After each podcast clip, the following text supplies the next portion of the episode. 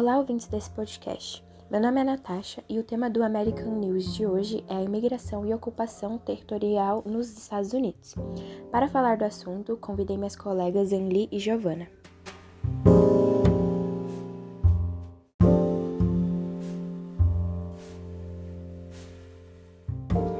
Bom, meu nome é Giovanna e irei começar falando e se aprofundando sobre a Marcha para o Oeste, na história dos Estados Unidos.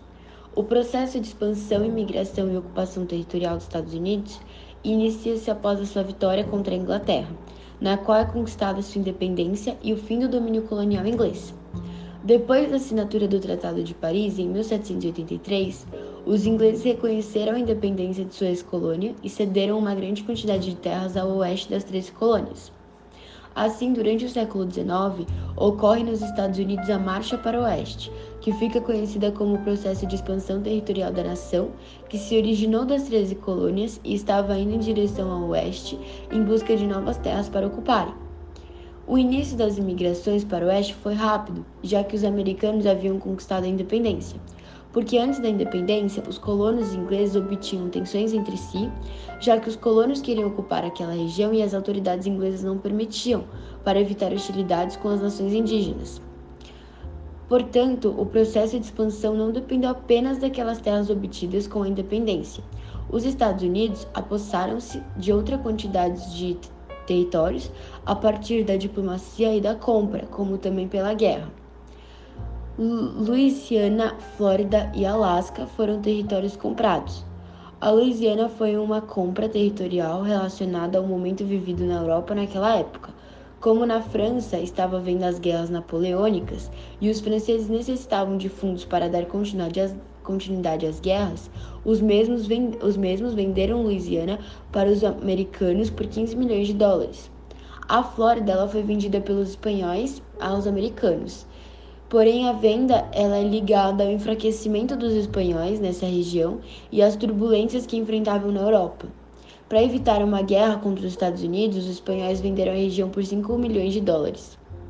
Por fim, temos o Alasca, que foi vendido pelos russos em 1867 e a razão era as dificuldades financeiras que a Rússia enfrentava na época e também pelo temor de perder a região para os britânicos sem receber é, compensação, caso esse território fosse invadido. Assim, o valor fixado foi de 7,2 milhões de dólares e a compra do Alasca, à época, foi bastante criticada por causa das condições climáticas adversas do local. Bom, agora eu vou falar um pouco sobre a ideologia que incentivava a ocupação desenfreada no oeste americano. A ideologia existente nos Estados Unidos ficou conhecida como Destino Manifesto e alegava que os Estados Unidos eram predestinados, escolhidos por Deus para formar uma grande nação. Essa vocação divina era utilizada como pretexto para justificar as violências cometidas contra os indígenas, por exemplo. Agora eu vou falar um pouco sobre o incentivo relacionado ao governo. Nos Estados Unidos, a gente também tinha a lei do povoamento, que ela já, é, já era relacionada ao incentivo do governo em si. Essa lei ela foi instituída durante o governo de Abraham, eu não sei falar esse nome direito, e ela ofertava lotes de terra no oeste a um preço baixíssimo para os americanos interessados e exigia em troca que a terra vendida fosse habitada e cultivada durante o um período mínimo de cinco anos. E além da ideologia, os Estados Unidos também contava muito com esse incentivo do governo, com essa lei do povoamento. E todo, tanto a ideologia, tanto o incentivo do governo pretendia a expansão do território através da ocupação.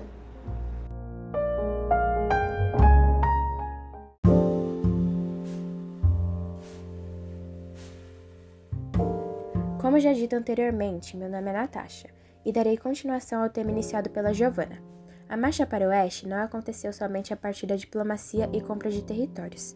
Sendo assim, houve uma guerra que ficou conhecida como a Guerra Mexicana-Americana, que foi um período de conflitos entre os Estados Unidos e o México, que se iniciou com a disputa pelo Texas, uma região que tinha sido herdada pelos mexicanos em 1821.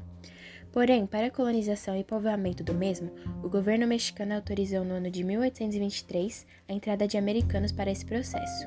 No entanto, atritos entre esses colonos e as autoridades mexicanas passaram a acontecer. Isso porque os americanos não concordavam com as normas impostas, o que fez com que eles se rebelassem e declarassem a independência do Texas. Esse movimento concentrou suas forças no Forte de Alamo e foi derrotado pelas tropas mexicanas em 1836. A derrota desencadeou o envio de um grande exército americano ao Texas, o que forçou o México a ceder a região aos Estados Unidos. Apenas dez anos depois, um novo conflito entre os dois países veio a acontecer. Agora a disputa era pela Califórnia. A guerra durou dois anos e novamente o México teve que ceder as terras aos Estados Unidos. Contudo, ao decorrer desses dois conflitos, o México perdeu para os americanos uma faixa considerável de seu território.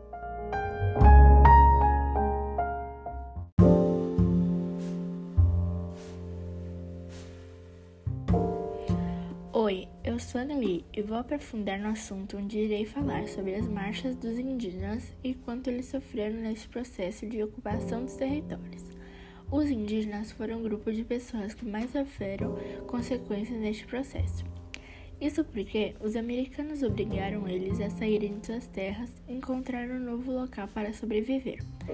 Da década de 1830 em diante, uma série de estados americanos criou leis que obrigavam os índios a se retirarem de suas terras, de forma a permitir que americanos pudessem desenvolver colheitas nessas regiões. Depois dos indígenas serem expulsos de suas próprias terras, eles marchavam a um novo local. E dentre esses acontecimentos ocorreu um evento que foi chamado de Trilha das Lágrimas. Isto porque os indígenas foram obrigados a marchar por mais de 1.500 quilômetros para encontrar uma nova localização. E durante a marcha, os indígenas sofreram muita violência e estima-se que 10 mil a 15 mil indígenas tenham morrido durante essas marchas. Essas mortes causaram a diminuição populacional e afetou o estilo de vida deles, assim como muitos perderam familiares e amigos.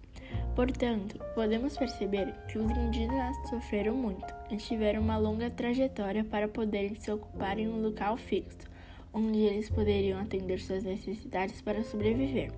E nessa trajetória, muitos tiveram suas vidas levadas.